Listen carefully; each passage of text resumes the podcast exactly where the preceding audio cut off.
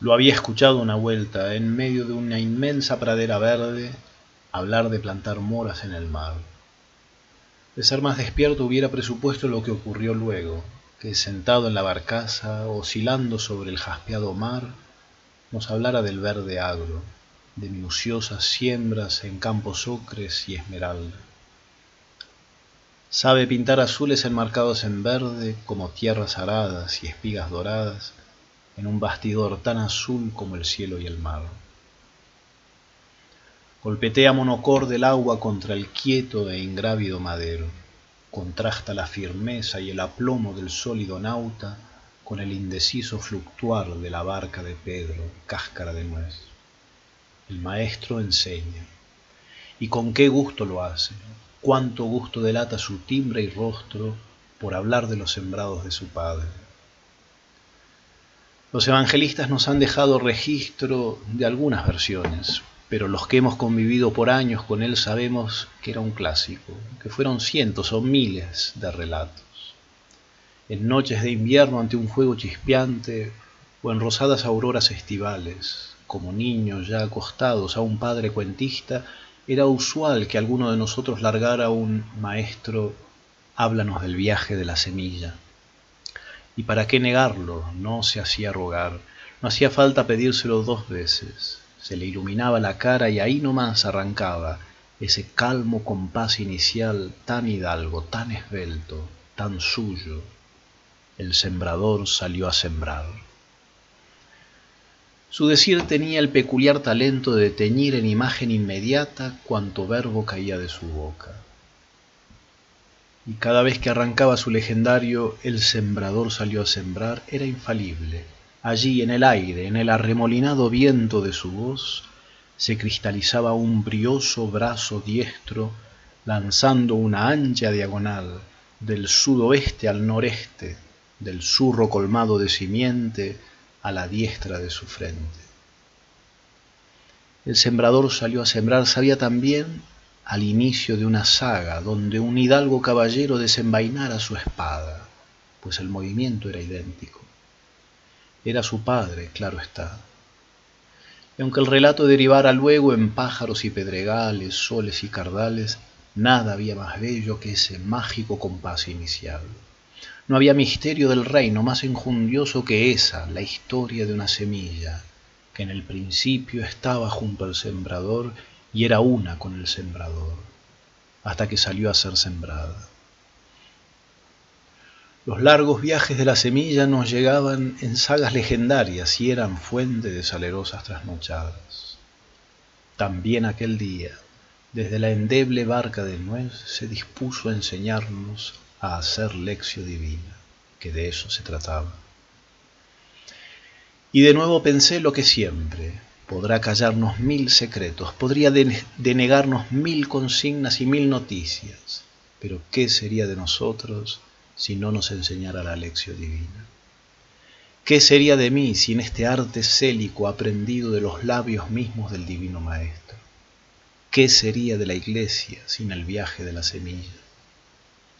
Podrías ocultarnos la manera de hacer milagros o de expulsar demonios, pero ay de mí, Señor, si me privaras del arte de escucharte, del arte de guardar tu palabra. ¿Qué sería de mí sin tus incontables prevenciones contra los nefastos cuervos que se devoran tus palabras cuando mi oído disperso las deja, vulnerables e indefensas, al margen?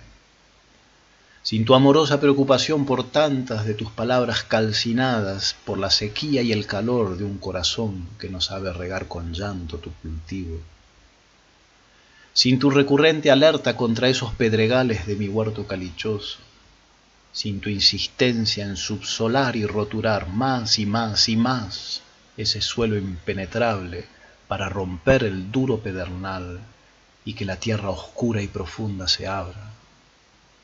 ¿Qué sería de mí sin tus mil recaudos, a veces calmos, otras tantas, con enojo y alarma, a no dejar crecer la maleza en torno de ese frágil brote con que tu palabra eterna, la que hizo los mundos, ha germinado en mi diminuto baldío.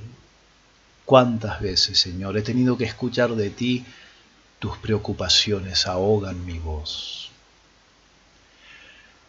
Pero llega también siempre, inexorable, la alusión a tus palabras caídas en la tierra irresistente de mi nada abierta y rendida. Y tu timbre cambia de tonalidad, te asombras gozoso de lo que el hidalgo de la espada puede en tierra tan fangosa, tan baldía. Tu géstica cobra entonces otra vivacidad al hablarnos de cómo rumiar un adverbio o un sustantivo, cómo se paladea un adjetivo o se cata con demora un pronombre. Los mismos tres dedos con que bendices se frotan entre sí como si palparan una perla. Y aunque los que miran sin verlo pierden, nosotros notamos que entre tus dedos frotas tus propias letras. Y sí, Dios está entero en cada letra. Nadie explica mejor cómo hacer la lección divina que el mismo Señor. Nadie como Él abunda en los detalles más nimios con que preparar el terreno antes de recibir la semilla palabra. O los pormenores del guardado, ese arte de la memoria creyente que aprende a grabar a cincel en las honduras de arena la palabra indeleble. O los detalles y secretos con que habilitar ese juego de espejos puros donde cada palabra reverbera en mil armónicos, despertando del silencio sonidos estacionados en guarda por años. Nadie como él explica los secretos con que desfondar el armario de una frase para caer de bruces en el vasto mundo de Dios. Incontables veces nos enseñaba a decir una expresión de Isaías o de un salmo, haciéndonos repetir la línea hasta que saliera con el timbre, el ritmo y la pulsión exacta. O cuando andando caminos polvorientos nos enseñaba la gramática del silencio, cómo deletrearlo, cómo leerlo, cómo alojarlo.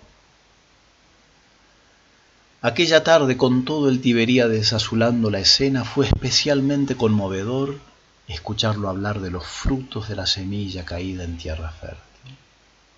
La misma melodía del inicio, la del sembrador que salió a sembrar, vuelve ahora sobre el final para el fraseo de trigales ondulantes.